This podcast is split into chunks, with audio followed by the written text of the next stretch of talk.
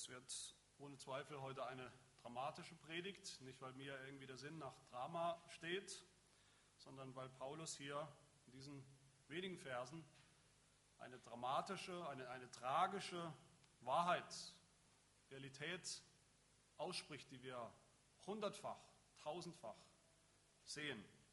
Herr Paulus warnt vor dieser Realität. Wir sind hier an einer Schlüsselstelle des Galaterbriefs. Jeder Brief des Apostels Paulus hat irgendwo so eine, eine Schlüsselstelle, eine, eine Art Scharnier oder ein Gelenk, an dem der Brief sozusagen aufgehängt ist oder sich in zwei Teile aufklappen oder aufteilen lässt. Zufälligerweise ist das hier gerade in Kapitel 4, zufälligerweise in dem Sinne, dass die Kapitel ja nicht, Paulus hat ja nicht geschrieben, Kapitel 4, Vers 1, die Kapitel- und Verseinteilung sind ja später. Aber es ergibt sich dann so, dass die ersten drei Kapitel dieses Galaterbriefs, dass Paulus da kämpferisch, polemisch, leidenschaftlich gegen die Irrlehre der Juden, Christen und ihre Lehrer kämpft, sie ent, enttarnt, entlarvt, die, die sagen, um wirklich zu Gott zu gehören. Besonders wenn man ein Heide ist, wenn man eigentlich gar nicht zu den Juden gehört hat, da muss man erstmal ganz klein und ganz von vorne anfangen, wenn man wirklich dazugehören will. Da muss man sich erstmal beschneiden lassen, das ist das allererste, so wie jeder ordentliche Jude. Muss man erstmal anfangen, das Gesetz zu halten, wie jeder ordentliche Jude das Gesetz ist eben wichtig. Das Evangelium muss man glauben, natürlich, das haben diese Juden-Christen gesagt. Sie waren ja nicht nur Juden, sie waren Juden-Christen, gläubig an das Evangelium. Das Evangelium ist wichtig, aber man muss eben auch das Gesetz noch dazu halten, um gerettet zu werden. Und dann hier ab Kapitel 4, besonders hier ab Vers 8, wendet sich Paulus jetzt mehr oder weniger für den Rest des Briefes an die Heiden, an die er ja eigentlich schreibt. Die Heidenchristen, vor allem die heidenchristliche Gemeinde in Galatien, Kleinasien. Er wendet sich an Heiden, die eben keine Juden sind, Heiden, die nicht zum Volk Gottes gehörten, Heiden, die eigentlich von Haus aus nichts zu tun hatten mit diesem Gott der Bibel, die ihn nicht kannten, bis Paulus dahin gekommen ist und ihnen das Evangelium gebracht hat und sie angefangen haben zu glauben, gläubig geworden sind an den Herrn Jesus Christus. Und das Problem in Galatien, das Problem in dieser Gemeinde war ja nicht nur, dass es da diese, diese bösen äh, judenchristlichen Irrlehrer gab, das wäre ja eine Sache, ja, da gab es böse Leute, die man eigentlich äh, loswerden sollte, die das Evangelium verkehrt haben, in das, in das Gegenteil eigentlich. Das Problem war sogar noch viel größer in, dieser, in diesen Gemeinden. Das Problem war, dass die jungen Christen, Heidenchristen, angefangen haben, diese Irrlehren zu glauben. Das ist das ganze Ausmaß des Problems gewesen. Und dass sie angefangen haben, dementsprechend zu leben. Nicht im Einklang mit dem Evangelium. Und hier wird es spannend für uns. Natürlich, hier kommen wir ins Spiel. Wir sind auch keine Juden gewesen oder sind es noch. Wir sind alle von Haus aus Heiden, viele von uns. Wenn ich so in eure Gesichter schaue, viele von euch hatten auch nicht mal ein christliches Elternhaus.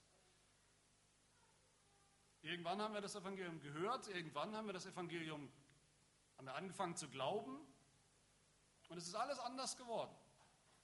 Hat sich alles verändert. Aber genauso wie die Galater damals, genauso stehen auch wir in derselben Gefahr, in der Gefahr abzufallen. In der Gefahr, dass wir das Evangelium einmal geglaubt haben, dass wir es heute glauben, aber in der Gefahr, dass wir uns einfangen lassen von der allergrößten aller Irrlehren, von der größten Irrlehre aller Zeiten, nämlich der Ansicht, dass das Evangelium zwar schön und gut ist, dass das Evangelium nötig ist, um uns zu retten, uns gerettet hat, dass wir angefangen haben, es zu glauben, aber dass dieses Evangelium von der Gnade allein, durch den Glauben allein eben nicht ganz reicht nicht für immer reicht, nicht in allen Lebenslagen reicht, sondern dass wir es immer wieder ergänzen müssen. Ergänzen müssen durch unser Tun, durch unsere Bemühungen, durch unsere Anstrengungen, durch unsere Werke. Oder, das wäre die Kehrseite dieser Irrlehre, die Kehrseite der Medaille, dass wir sagen, es reicht, es reicht zu sagen, ich glaube, ganz egal, wie ich dann lebe. Und davor warnt uns Paulus hier in den schärfsten Tönen. Dieser Abschnitt kann ihn leicht, leicht drüber weglesen, natürlich, aber dieser Abschnitt ist eine nüchterne, vielleicht auch furchteinflößende Warnung, aber eine immer wieder nötige Warnung des Apostels Paulus vor dem Abfall vom Evangelium, vor dem Rückfall in Werke, vor dem Rückfall in Werkgerechtigkeit. Meine Predigtgliederung für diese Predigt ist denkbar einfach, auch wenn ihr Inhalt sicherlich nicht so leicht verdau, verdaulich ist. Paulus beschreibt hier erstens, wer wir mal waren, wie wir mal waren, Vers 8. Also damals ist der erste Punkt. Dann zweitens beschreibt Paulus, was aus uns geworden ist durch den Glauben, durch den Glauben ans Evangelium, als wir angefangen haben zu glauben. Vers 9, jetzt aber, wer sind wir jetzt durch den Glauben? Und als drittes warnt uns der Apostel vor der fast unmöglichen Möglichkeit, dass wir rückfällig werden, dass wir wieder zurückgehen zu dem, was wir hinter uns gelassen haben. Vers 10. Zuerst also das damals, wer oder was wir einmal waren. damals aber. Paulus beschreibt, wie gesagt, uns hier. Wir können das nicht von uns fernhalten, was er hier sagt, auf Abstand halten, weil wir denken, das sagt er vielleicht zu Juden, Judenchristen damals. Nein, er spricht zu uns, zu uns, die wir hier sitzen. Für ein paar Kapitel, wie gesagt, hat Paulus mit Juden, Christen vor allem gesprochen, den Juden, die gläubig geworden waren, und hat gesagt, unter dem Gesetz Wart ihr noch unmündig, bevor das Evangelium kam, bevor Jesus Christus kam, bevor sie anfingen zu glauben? Galater 4,3 sagt er, sagt Paulus, ebenso waren auch wir, er schließt sich mit ein, die Juden und ich auch, ich bin ja auch ein Jude, Paulus.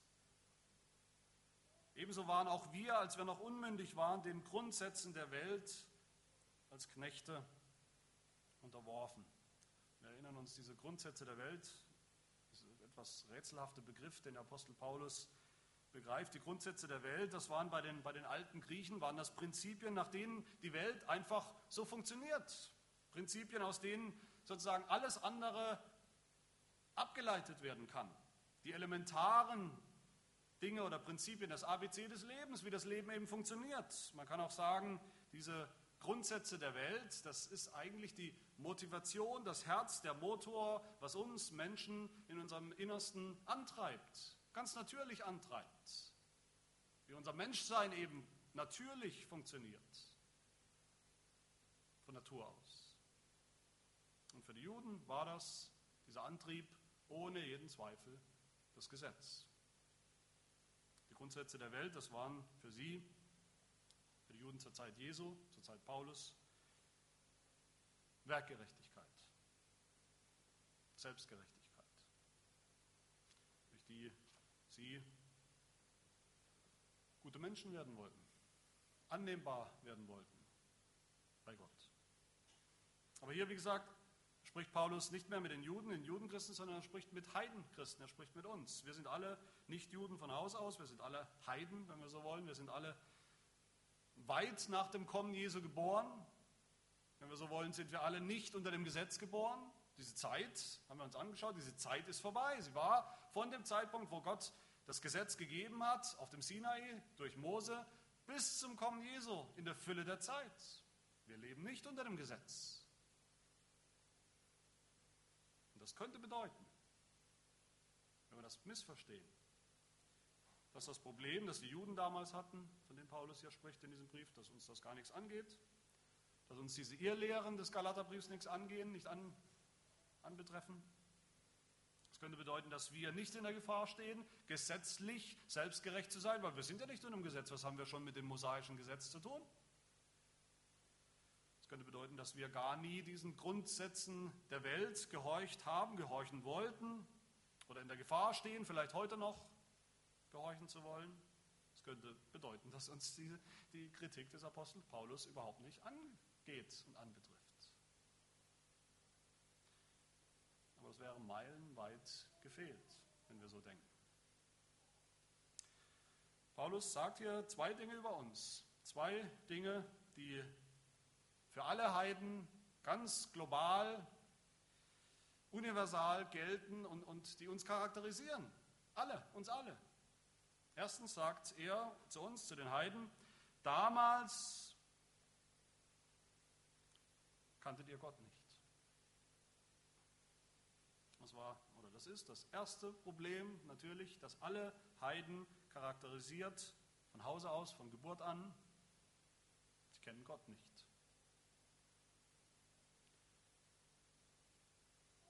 Der aufmerksame Bibelleser kann vielleicht jetzt zum, ins Grübeln kommen und überlegen und kann fast den Eindruck bekommen, dass die Bibel sich vielleicht an diesem Punkt widerspricht. Sagt die Bibel, sagt Paulus nicht an anderer Stelle genauso eindeutig, genauso kategorisch, jeder Mensch, auch der Schlimmste, der, der, der Ruchloseste, unchristlichste, gottloseste Heide kennt Gott,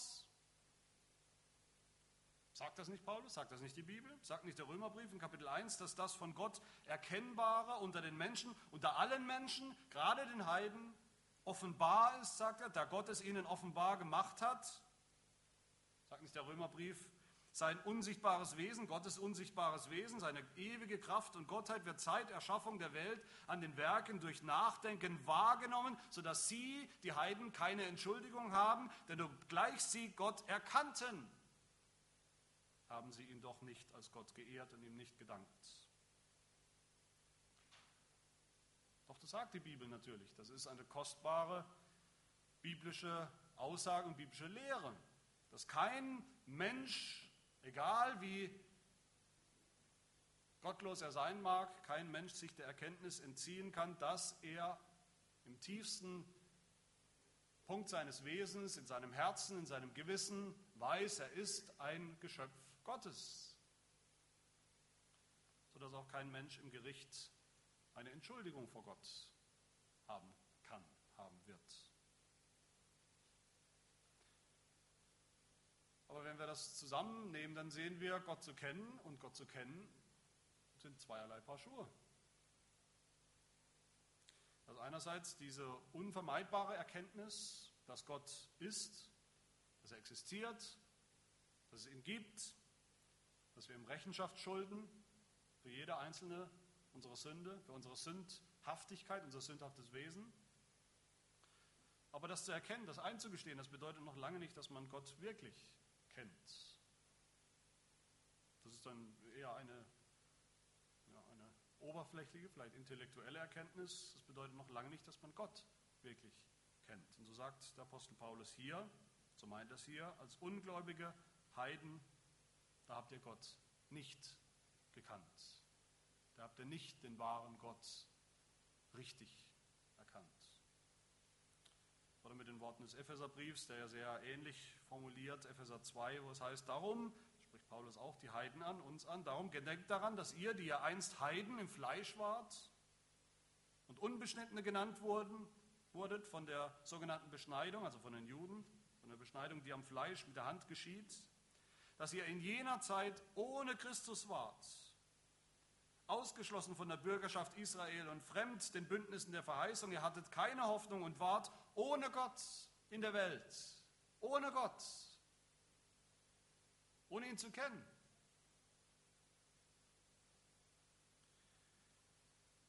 Das wäre ja sicherlich an, an, sich schon schlimm genug, was Paulus hier sagt über alle Heiden, den wahren Gott nicht zu kennen ohne ihn in der Welt zu sein und sein Leben zu leben, das ist schon schlimm genug. Aber Paulus geht sogar noch einen Schritt weiter in seiner Beschreibung der Heiden, in seiner Beschreibung von uns vor dem Glauben, jenseits des Glaubens, wer wir waren. Er sagt zweitens in Vers 8, ihr dientet denen, die von Natur nicht Götter sind. Auch das ist eine, eine, eine kategorische Aussage, eine Aussage des Paulus, die für alle gilt, für alle Menschen gilt, für alle Heiden gilt, alle ungläubigen Menschen gilt, für uns alle gilt. Wir alle haben so gedient. Wir alle haben gedient. Wir alle haben denen gedient, die von Natur aus nicht Götter sind, die Götzen sind, nicht Götter, Antigötter. Hier sehen wir, wir Menschen dienen immer alle Menschen dienen etwas oder jemandem, ob wir wollen oder nicht. Und wir wollen immer. Wir dienen immer. Wir beten immer an. Wir beten immer etwas an oder jemanden an. So sind wir gemacht. Durch die Schöpfung, qua Schöpfung sind wir so. Das ist unsere Verfassung, unsere Konstitution, ob es uns gefällt oder nicht. Das ist einfach so. Und wir sehen hier diese Tatsache, das, das, das sehen wir auch um uns herum oder nicht. Das ist eine Erklärung von so vielem, was wir da draußen in der Welt sehen, was da passiert, dass wir so sind. Wir beten an, wir dienen etwas oder jemandem. Wir dienen entweder, entweder Gott oder als Ungläubige natürlich nicht, sondern Götzen. Wie Martin Luther so denkwürdig gesagt hat, der Mensch ist nicht frei, nicht zu dienen. Diese Freiheit hat der Mensch nicht. Der Mensch wird immer geritten. Entweder er wird geritten von Gott oder er wird geritten vom Teufel. Aber dazwischen gibt es nichts. Keine Grauzone, keine entmilitarisierte Zone. Wir sehen hier aber auch alle, denen wir dienen, die nicht Gott sind, alle Personen, denen wir vielleicht dienen, Prinzipien, denen wir dienen, Ideale, die wir anbeten, denen wir uns verschreiben, denen wir unser ganzes Leben lang dienen mit allergrößter Hingabe, das sind alles Götzen, das sind alles Antigötter. In diesem Sinn ist niemand gottlos. In diesem Sinn ist kein Mensch gottlos. Wir dienen alle und wem wir dienen? Mit unserer letzten Loyalität, mit unserer Hingabe, mit unserer Anbetung, als dem Ultimativen, als dem, was uns bestimmt, was uns wichtiger ist als alles andere auf der Welt, das ist unser Gott. 1. Korinther 8 sagt Paulus, wenn es auch solche gibt, die Götter genannt werden, sei es im Himmel oder auf Erden, wie es ja wirklich viele Götter und viele Herren gibt, sagt Paulus. Er weiß so, es gibt nur einen. Einer sagt, es gibt viele. Man muss sich nur die Menschen anschauen. Für die Heiden, für die gilt 1. Korinther 10, dass die Heiden das, was sie opfern, den Dämonen opfern und nicht Gott. Entweder Gott oder Götzen, entweder Gott oder den Dämonen. Dazwischen gibt es nichts. Selbst über sein Volk, sein Volk Israel, sagt Gott in Deuteronomium 32, in ihrem, in ihrem Unglauben haben sie oft ihm nicht gedient, wie sie sollten. Das heißt aber noch lange nicht, dass sie niemandem gedient haben. Im Gegenteil. Gott sagt, sie haben mich zur Eifersucht gereizt mit dem, was kein Gott ist. Durch ihre nichtigen Götzen haben sie mich erzürnt. Wer nicht dem wahren Gott dient, der dient immer mindestens einem Götzen, mindestens einem Antigott. Und das ist die Grundsünde überhaupt, die Ursünde, die Mutter aller Sünden ohne Gott zu sein in der Welt, ohne den wahren Gott zu sein in der Welt, aber dann hinzugehen und irgendetwas anderes, irgendjemand anderen zum Gott zu machen, um uns dann ihm mit Haut und Haaren zu verschreiben und ihm zu dienen unser ganzes Leben lang. So müssen wir übrigens auch das, erste, das allererste Gebot verstehen. Du sollst keine anderen Götter neben mir haben. Da geht es nicht primär oder ausschließlich, wie wir manchmal denken, um Allah oder Vishna oder Buddha, die dürfen wir nicht als Götter haben. Da geht es um die 100 Millionen Götter oder Götzen, denen die Menschen dienen, auch heute dienen, die keine Götter sind. Funktionale Götter, sie funktionieren wie Götter in unserem Leben. Und das ist die Geschichte der gottlosen Menschheit, dass sie selbstgemachten Göttern gedient haben, Antigöttern. Und das haben wir auch, als wir noch ungläubig waren. Das waren wir. Aber Gott sei Dank finden wir auch das Evangelium in diesen Versen, diesen wenigen Versen. Auch hier finden wir das Evangelium über, übrigens wieder, wie letztes Mal auch schon, in diesem kleinen Wörtchen aber. Letztes Mal haben wir es gehört in Vers 4, Galater 4, 4. Als aber die Zeit erfüllt war, sandte Gott seinen Sohn. Das ist das Evangelium. Und heute in Vers 9, jetzt aber. Dieses Evangelium ist mein zweiter Punkt. Jetzt aber. Paulus sagt, das wart ihr, so wart ihr, wie ich es gerade beschrieben habe, ihr wart gottlose Götzendiener. Jetzt aber, Vers 9, da ihr Gott erkannt habt, ja vielmehr von ihm, von Gott erkannt seid. Jetzt ist alles anders geworden. Seitdem Paulus zu ihnen gekommen ist, seitdem Paulus ihnen das Evangelium verkündigt hat, durch das sie auch überhaupt die Tatsache, dass sie auch gerettet werden können, dass Heiden gerettet werden können, nicht nur Juden. Das war schon das Evangelium. Er hat ihnen den wahren Gott vor Augen gestellt. Er hat ihnen Jesus Christus, den Gekreuzigten, gepredigt und verkündigt, wie er schon gesagt hat in seinem Brief. Und sie haben angefangen zu glauben. Jetzt ist alles anders. Jetzt kennen sie den einen wahren Gott. Und wir kennen ihn auch. Wir kennen ihn, seitdem wir das Evangelium gehört haben. Gott zu kennen, den wahren Gott wirklich zu kennen, das ist das Evangelium sagt es Jesus in Johannes 17, Vers 3, das ist aber das ewige Leben, dass sie dich, den allein wahren Gott und den du gesandt hast, Jesus Christus, erkennen. Oder besser von ihm erkannt zu sein. 1. Korinther 8, wenn aber jemand Gott liebt, der ist von ihm erkannt. Von Gott erkannt zu sein, wie es hier heißt. Wir sind von ihm erkannt. Das heißt, Gott ist mit uns in eine Beziehung getreten, eine Bundesbeziehung. Eine Beziehung, die uns am Ende rettet. Wer den wahren Gott erkannt hat, in dem Moment, wo wir den wahren Gott erkennen, da gehen uns die Augen auf und er erkennt deutlich, dass alles und jeder, dem er bisher gedient hat, dass all das nur Götzen sind und waren. Schwache, armselige Götzen. All ihm von unseren Götzen loszukommen, den einen wahren Gott zu erkennen, das ist das, was wir Bekehrung nennen. Das ist die biblische Lehre von der Bekehrung. Bekehrung bedeutet Umkehr, ist ein anderer Begriff dafür. Bedeutet genau das. Es bedeutet, dass wir uns abwenden, abwenden von all dem, was nicht Gott ist, von allen Götzen, denen wir gedient haben, und dass wir uns hinwenden, bekehren hin zum wahren Gott und ihm dienen, wie es im 1. Thessaloniker Brief heißt, Kapitel 1, Vers 9 dass ihr euch von den Götzen zu Gott bekehrt habt, um dem lebendigen und wahren Gott zu dienen. Das ist Bekehrung. Bekehrung bedeutet zu erkennen, dass die Götzen, denen wir gedient haben, keine Götter sind, sondern eben Götzen. Bekehrung bedeutet, uns selbst zu erkennen, was wir da getan haben, wer wir waren, Sünder, gemessen am Maßstab Gottes, am Maßstab des Gesetzes. Bekehrung bedeutet dann, den wahren Gott zu erkennen, wie er wirklich ist, in Jesus Christus. Dass er, wie wir gehört haben, dass er unser Vater geworden ist in Jesus Christus. Dass wir nicht mehr Sklaven sind in unserer Beziehung zu Gott, sondern Söhne und Töchter geworden sind von unserem liebenden Vater.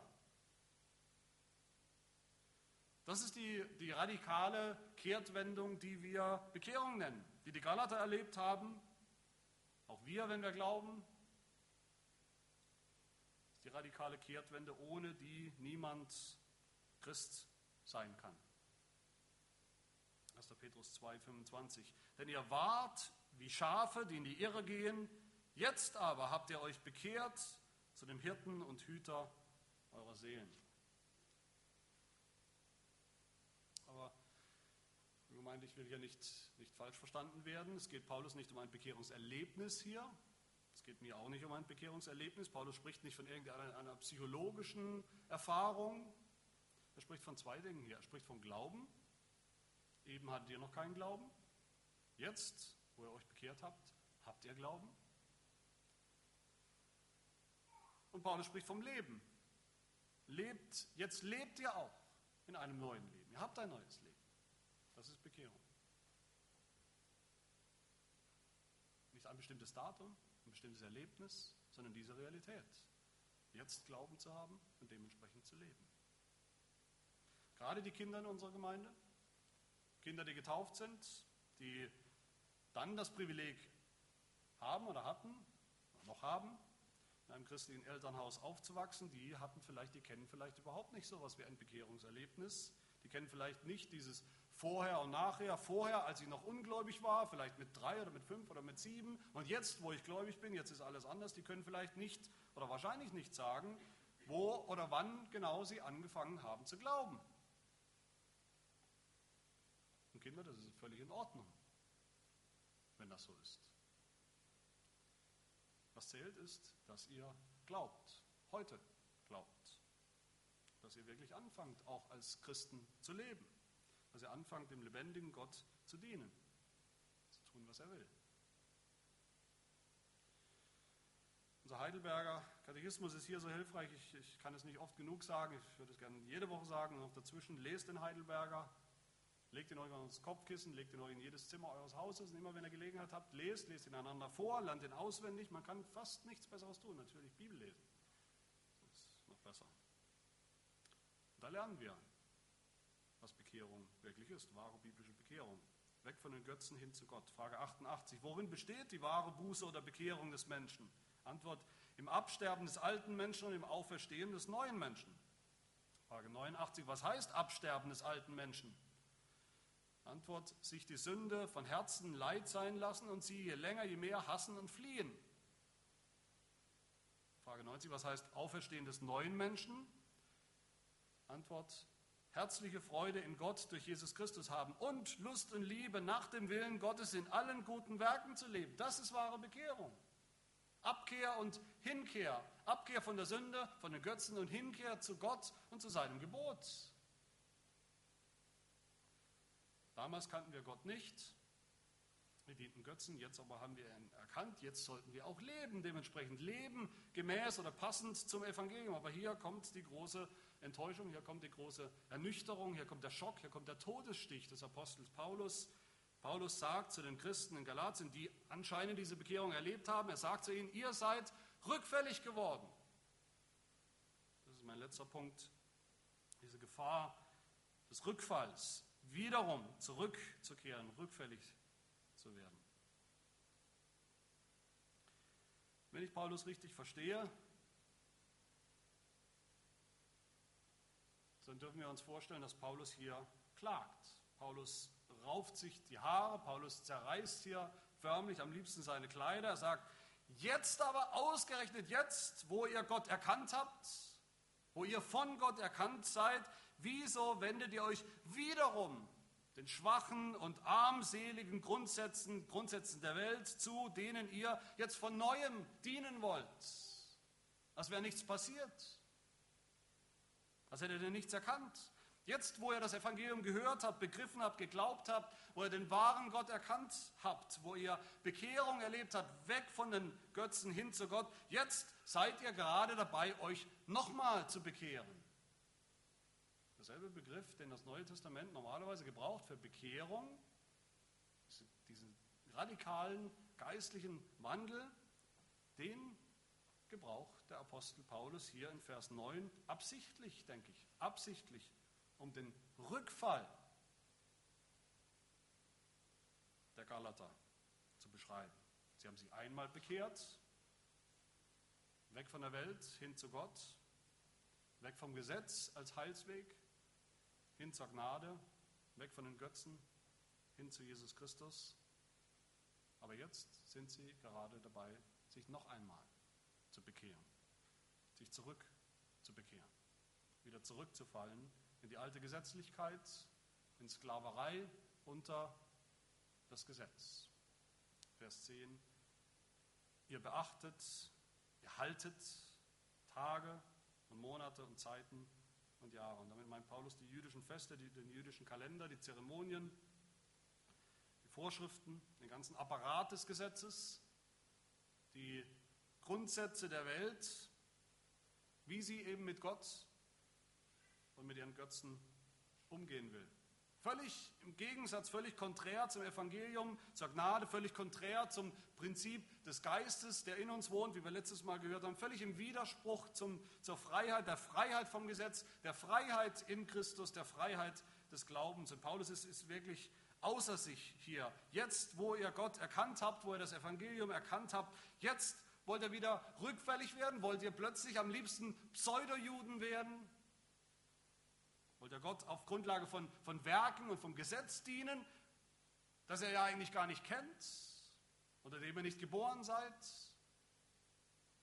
Wie kann das sein? Das macht mir Angst, sagt der Apostel Paulus. Ich fürchte mich, ich fürchte mich um euch oder für euch. Vers 11, ich fürchte um euch, dass ich am Ende vergeblich um euch gearbeitet habe.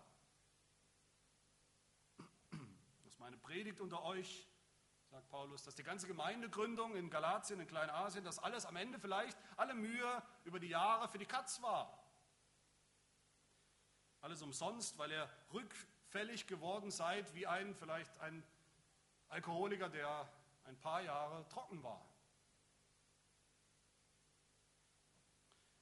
meine Lieben, das, was Paulus hier ausmalt oder zumindest andeutet, das ist das Bild von vielen, vielen Christen oder sogenannten Christen. Man die Jahre zählt, sind sie lange dabei, lange dabei, in der Gemeinde schon lange dabei. Sie haben sich anscheinend bekehrt irgendwann, anscheinend glauben sie, sie sprechen dieselbe Sprache, die christliche Sprache, die Sprache von der Bekehrung, haben vielleicht sogar ein Bekehrungserlebnis, das sie gerne erzählen. Aber es geht nicht vorwärts, sondern es geht rückwärts. Es mangelt an Frucht, es mangelt an Frucht der Gerechtigkeit eines Lebens, das diesem Evangelium entspricht. Man findet nichts, nichts von einem freudigen Leben in der Heiligung. Sie haben den Unterschied zwischen Gesetz und Evangelium nicht wirklich kapiert und kapieren ihn heute nicht. Sie leben nicht in der Freiheit, in der Freiheit des Geistes, der Freiheit der Kinder Gottes, sondern sie leben eigentlich auch vor Gott als wie Sklaven, die sich abmühen und abkrampfen unter dem Gesetz. Und so muss man befürchten, muss man Angst haben, dass am Ende alles umsonst war. Für viele, die sich Christen nennen, gelten diese ja, mehr als ernüchternden Worte aus Hebräer 5, wo es heißt, obgleich ihr der Zeit nach Lehrer sein solltet, habt ihr es wieder nötig, dass man euch lehrt, was die Anfangsgründe der Aussprüche Gottes sind. Und ihr seid solche geworden, die Milch nötig haben und nicht feste Speise. Wer nämlich noch Milch genießt, der ist unerfahren im Wort der Gerechtigkeit, denn er ist ein Unmündiger. Die feste Speise aber ist für die Gereiften, deren Sinn durch Übung deren Sinne durch Übung geschult sind zur Unterscheidung des Guten und des Bösen. Darum wollen wir die Anfangsgründe des Wortes von Christus lassen und zur vollen Reife übergehen. Wobei wir nicht nochmals den Grund legen mit der Buße von den toten Werken und dem Glauben an Gott, mit der Lehre von Waschungen, von der Handauflegung, der Totenauferstehung und dem ewigen Gericht.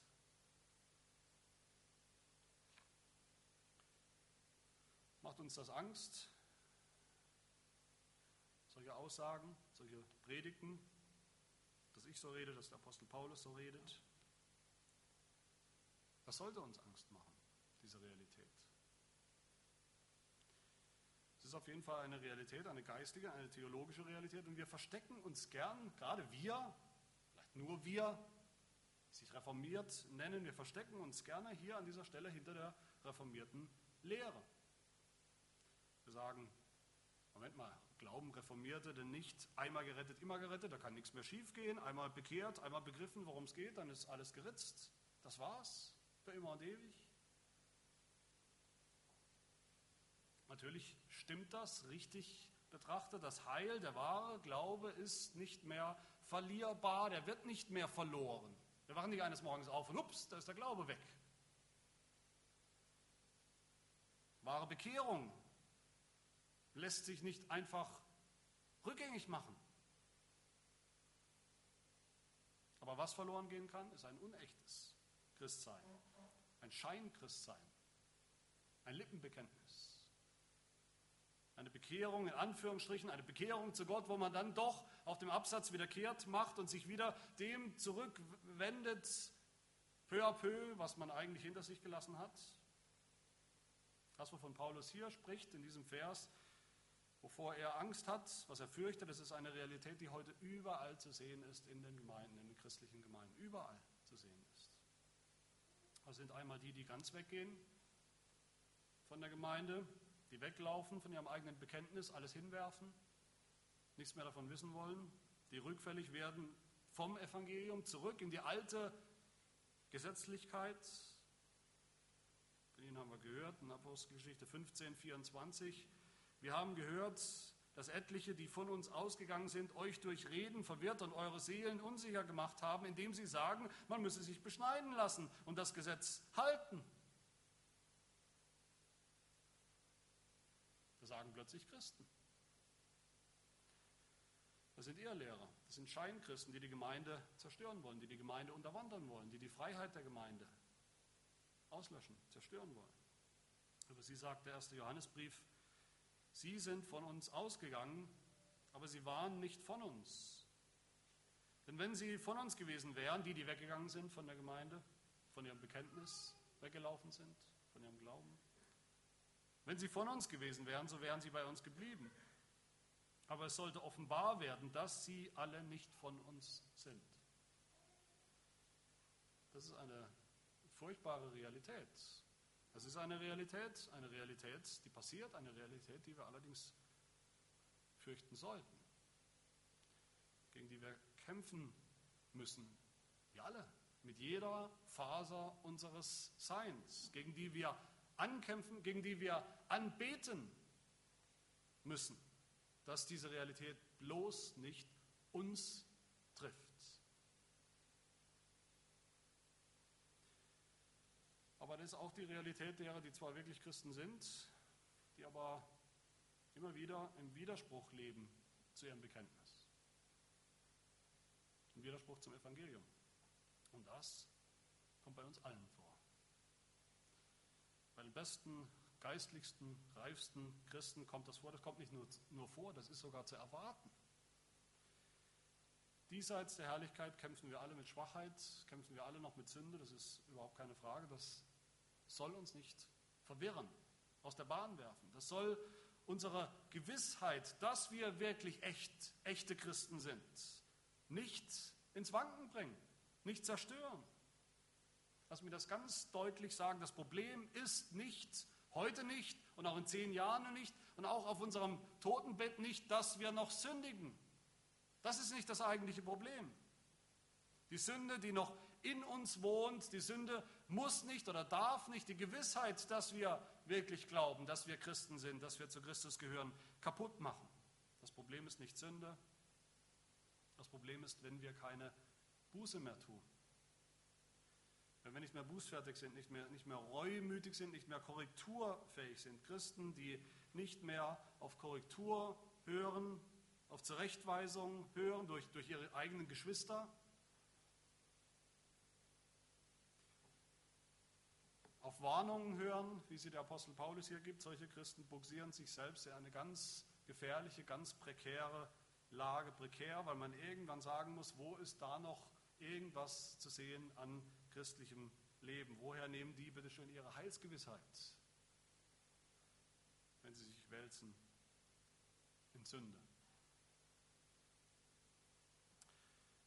Der Apostel Petrus beschreibt diesen Typ Christ, in Anführungsstrichen natürlich, im 1. Petrus Kapitel 2.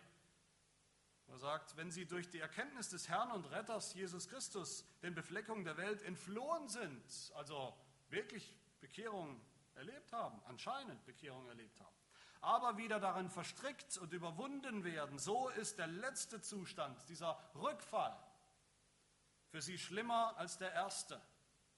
Denn es wäre für sie besser, dass sie den Weg der Gerechtigkeit nie erkannt hätten.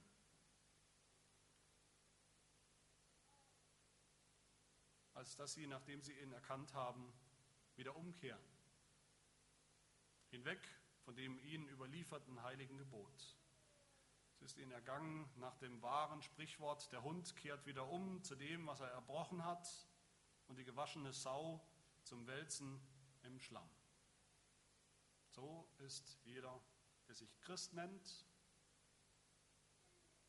aber über jede Korrektur und Warnung erhaben ist. So ist jeder, der Gott einmal erkannt hat, sich dann aber wieder bekehrt, zurück zu den schwachen und armseligen Grundsätzen der Welt, die er eigentlich verlassen hat. Die Gesetzlichkeit. Der Hebräerbrief sagt in Kapitel 6 vielleicht die furchtbarsten, schwärzesten Worte des Neuen Testaments. Da sagt er über die, die so rückfällig werden, es ist unmöglich, die, welche einmal erleuchtet worden sind und die himmlische Gabe geschmeckt haben und Heiligen Geistes teilhaftig geworden sind und das gute Wort Gottes geschmeckt haben und dazu die Kräfte der zukünftigen Weltzeit und die dann abgefallen sind, wieder zur Buße zu erneuern. Das ist unmöglich. Da sie für sich selbst den Sohn Gottes wiederum kreuzigen und zum Gespött Paulus betreibt hier Seelsorge. Er betreibt hier Seelsorge als Pastor, wenn er diese Christen in Galatien damals warnt, wenn er uns warnt. Das ist Wort Gottes an uns. Paulus warnt uns, die wir uns Christen nennen. Jeder gute Pastor muss dieses Gefühl kennen, diese Angst, diese Furcht des Apostels Paulus über einzelne Gemeindeglieder. Diese Furcht, die sagt, ich fürchte um euch, dass ich am Ende vielleicht vergeblich gearbeitet habe. Jeder Pastor, jeder Pastor, der sein Geld wert ist, muss so fürchten. Und jeder Pastor, der sein Geld wert ist, muss so warnen. Alle Christen warnen, dass diese Dinge eine Realität sind, eine reelle oder realistische Gefahr besteht, dass für uns alle, dass wir so rückfällig werden. Das geht nicht nur die anderen an, das betrifft uns. Dass wir abfallen vom Evangelium, abfallen vom wahren Gott. Ich habe schon das ein oder andere Mal Kritik bekommen, mir Kritik anhören müssen. Die Kritik, dass wenn ich als Pastor, wenn ich Christen, wenn ich die Gemeinde so warne, wenn man die Gefahr des, des, des Abfalls, des Rückfalls anspricht, so anspricht, dann untergräbt man die Heilsgewissheit, dann verunsichert man die Gemeinde, dann verunsichert man nur wahre Christen. Raubt ihnen sozusagen ihre Gewissheit im Glauben. Und dazu will ich klipp und klar sagen, ich habe überhaupt nicht vor, die gewiss zu machen, die nicht wirklich glauben. Das würde mir im im Leben nicht einfallen. Da wäre ich kein echter Pastor, da wäre ich ein Handlanger des Teufels. Wenn ich so etwas tun würde, wie wir es, wie wir es zuhauf von den Kanzeln in diesem Land hören, wo alle eingelullt werden in eine scheinbare christliche Glaubensgewissheit, wo wir alle Christen sind, alle in den Himmel gehen, alles ist in Ordnung. Ich müsste mich in Grund und Boden schämen, ich könnte nicht damit leben, wenn ich wüsste, die, die eigentlich nicht wirklich glauben, die Scheinchristen, die bestätige und belasse ich in ihrer Scheinheiligkeit durch das, was ich sage. Mit gutem Gewissen. Ich könnte nicht damit leben, die, die sich von ihrem Bekenntnis vom Evangelium abgewandt haben, weiterhin fröhlich als Christen, als Geschwister in Jesus Christus zu bezeichnen. Das geht nicht. Ich würde unter den Zorn Gottes kommen, dem ich als Prediger Rechenschaft schulde, wenn ich denen zur Heilsgewissheit verhelfen wollte, die gar nicht wirklich glauben, die gar nicht wirklich Christen sind. Heilsgewissheit steht nur denen zu, die wirklich glauben an Jesus Christus. Nicht denen, die sich Christen nennen, egal wie sie leben, die immer wieder zurückfallen in die armselige, schwache Gesetzlichkeit. Heilsgewissheit steht nur denen zu, die Gott wirklich erkannt haben, die wirklich umgekehrt sind, wie es der Heidelberger sagt, die sich die Sünde von Herzen leid sein lassen und sich je länger, je mehr hassen und fliehen. Je länger, je mehr. Das ist keineswegs ein Aufruf zur Vollkommenheit, zur Sündlosigkeit, die es in diesem Leben nicht gibt, nicht für den Frommsten. Und das sind die, die, wie es der Heidelberger auch sagt, die herzliche Freude in Gott durch Christus haben und Lust und Liebe nach dem Willen Gottes in allen guten Werken zu leben.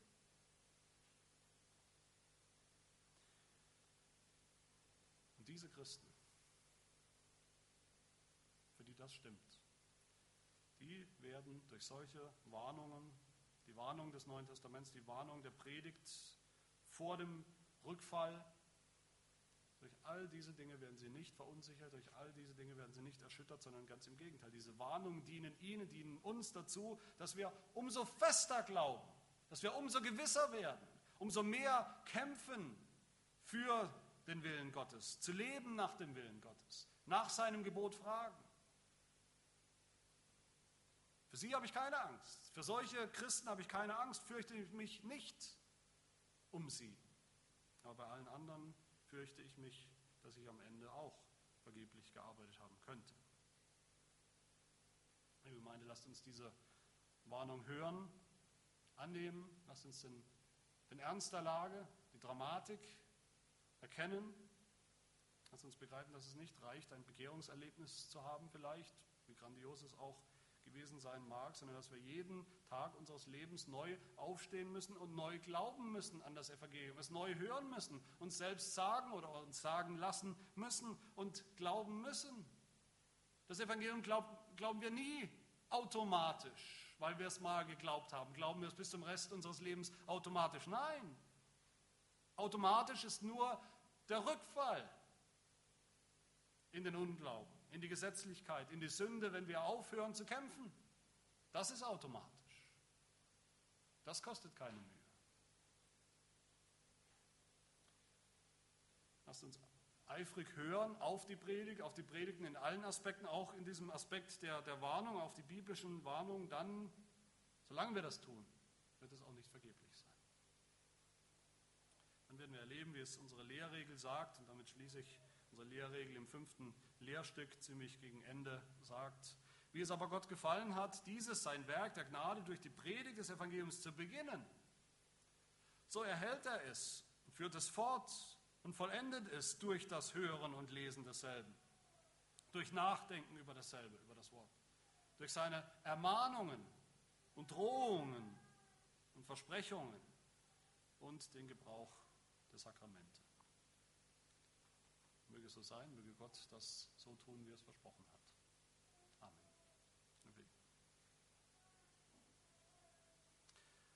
Herr unser Gott, hilf, dass wir dich alle recht erkennen als den wahren Gott, den einzigen Gott, unseren Vater in Jesus Christus, dem wir dienen dürfen als Kinder und nicht wieder dienen müssen wie Sklaven unter dem Gesetz, unter dem wir ja gar nicht mehr sind, Bewahre uns davor, rückfällig zu werden, aus Undankbarkeit das Evangelium zu vergessen und wiederum anzufangen, dich mit unseren mickrigen Werken beeindrucken zu wollen. Erhalte uns fest bei dir, beim Glauben. Schenk uns die Gewissheit, dass uns selbst die Warnungen der Heiligen Schrift zum Besten dienen. Dienen, dass wir am Ende, dass wir dabei bleiben und am Ende ankommen in der himmlischen Herrlichkeit, wo wir dich sehen werden und preisen werden, den Vater, der uns liebt, den Sohn, der gesandt wurde, der unter das Gesetz getan wurde für uns, um den Fluch des Gesetzes zu tragen, und den Heiligen Geist, der uns, der jetzt in uns lebt und wohnt und uns die Kraft gibt, in diesem neuen Leben zu wandeln, in Freude, in Freiheit und in Liebe zu dir. Das bitten wir in Jesu Namen.